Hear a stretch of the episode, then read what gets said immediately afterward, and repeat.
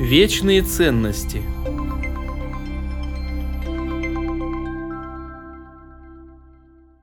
Нет места для Христа.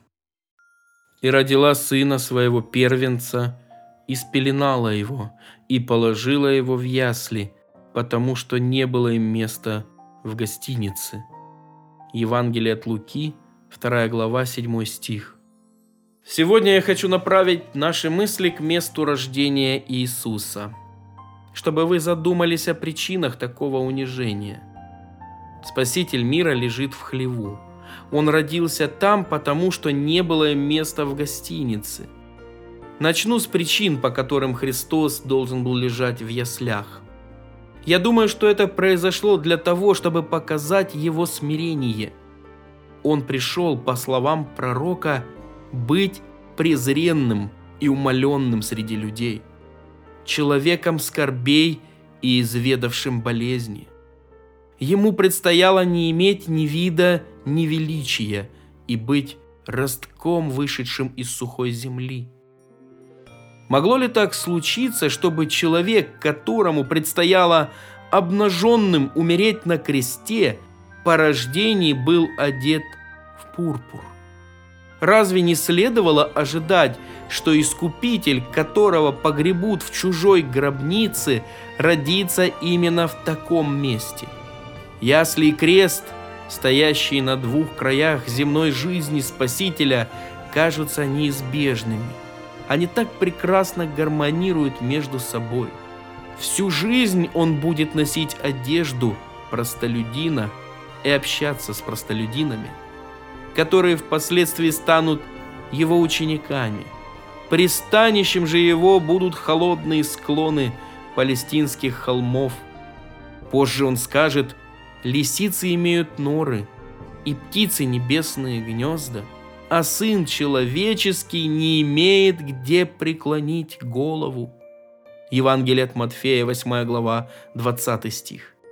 Поэтому нет ничего удивительного в том, что он, оставив славу небес и приняв образ раба, сейчас лежит в яслях.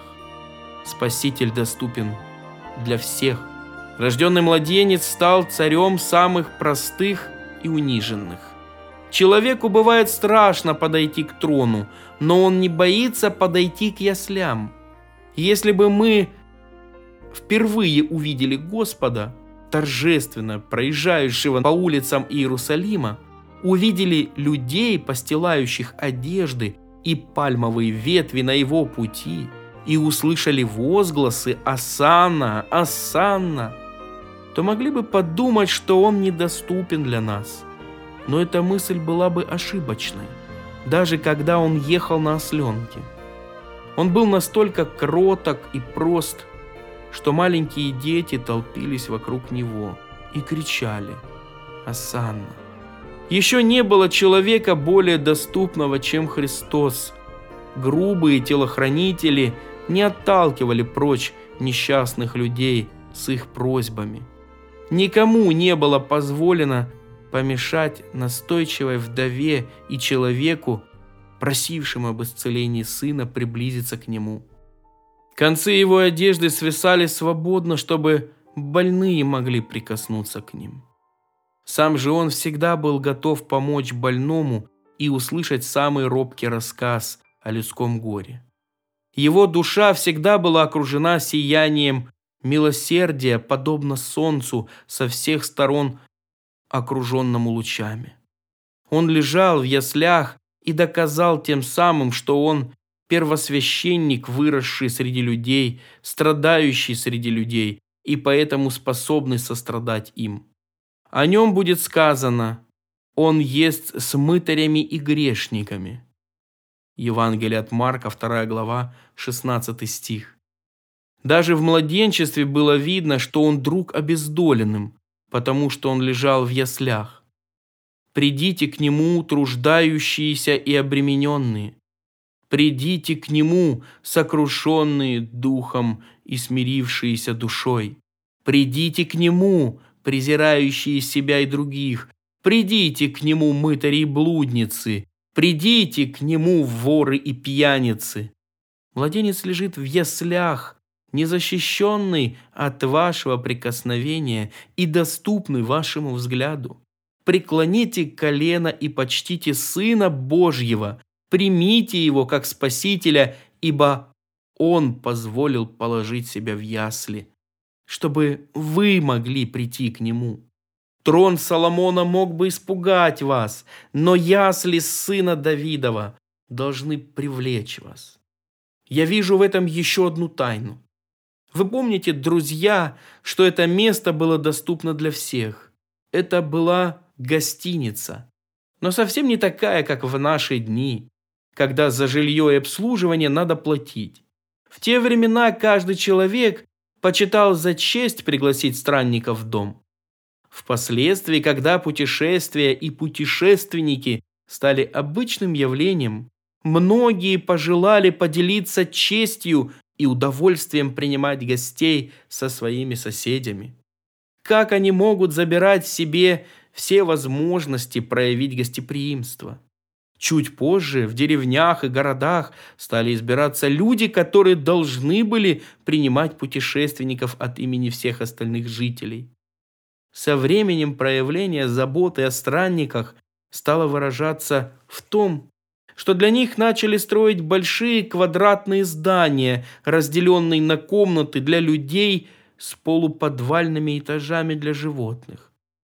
И в таких условиях, имея под рукой воду и сено для скота, путешественники должны были устраивать свой быт. Им не надо было платить за проживание, потому что гостиница была бесплатной. Есть ли место для Христа? Почему же для Иисуса не нашлось места? Разве не было в Вифлееме уважаемых людей с хорошей репутацией и неплохим общественным положением? Не могли ли они найти место для Христа? Дорогие друзья, как часто для Иисуса нет места в так называемом хорошем обществе. Для мелких глупых правил, которыми люди опутывают себя, место есть. Есть место для бессмысленного этикета, для пустяковых разговоров, для обожания тела. Есть место то для одного, то для другого идола, но так мало места для Христа. И так не модно преданно следовать за Ним. Веселящееся общество пришествие Христа ожидает в последнюю очередь.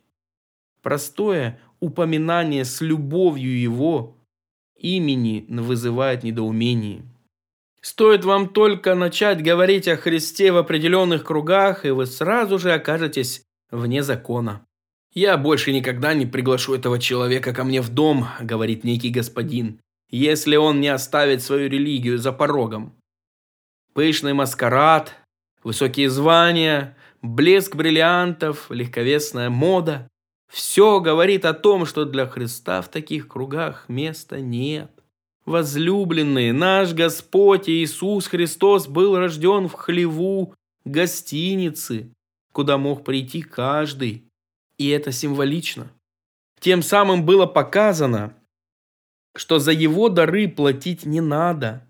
Евангелие проповедуется всем, и ни перед кем дверь спасения не закрывается. О классовых различиях не идет и речи, и привилегии членов каст не признаются. Для того, чтобы войти в хлев, не надо соблюдать правила этикета. Итак, если вы хотите прийти ко Христу, вы можете прийти к Нему такими, какие вы есть. Вы можете прийти прямо сейчас. Любой человек, у которого в сердце есть желание довериться Христу, имеет полное право сделать это. За приход ко Христу не надо платить. Он примет вас так. Он приглашает вас к себе с радостью. В подтверждение чего он и оказался в яслях бесплатной гостиницы. Нередко проснувшаяся совесть очень строга к человеку и лишает его всякой надежды на милость. Друг, если Бог не закрыл для тебя дверь спасения, не закрывай ее сам для себя. Пока ты еще не нашел ни слова в Библии о том, что ты не можешь доверяться Христу, пока ты еще не знаешь отрывка, в котором написано, что Он не может спасти тебя, я прошу тебя, возьми на вооружение уже известные слова, что Он может всегда спасать приходящих через Него к Богу. Послание к евреям, 7 глава, 25 стих. Доверься этому обещанию. Приди к Нему, веруя, и ты узнаешь, что Он не требует платы от тех, кто приходит к Нему.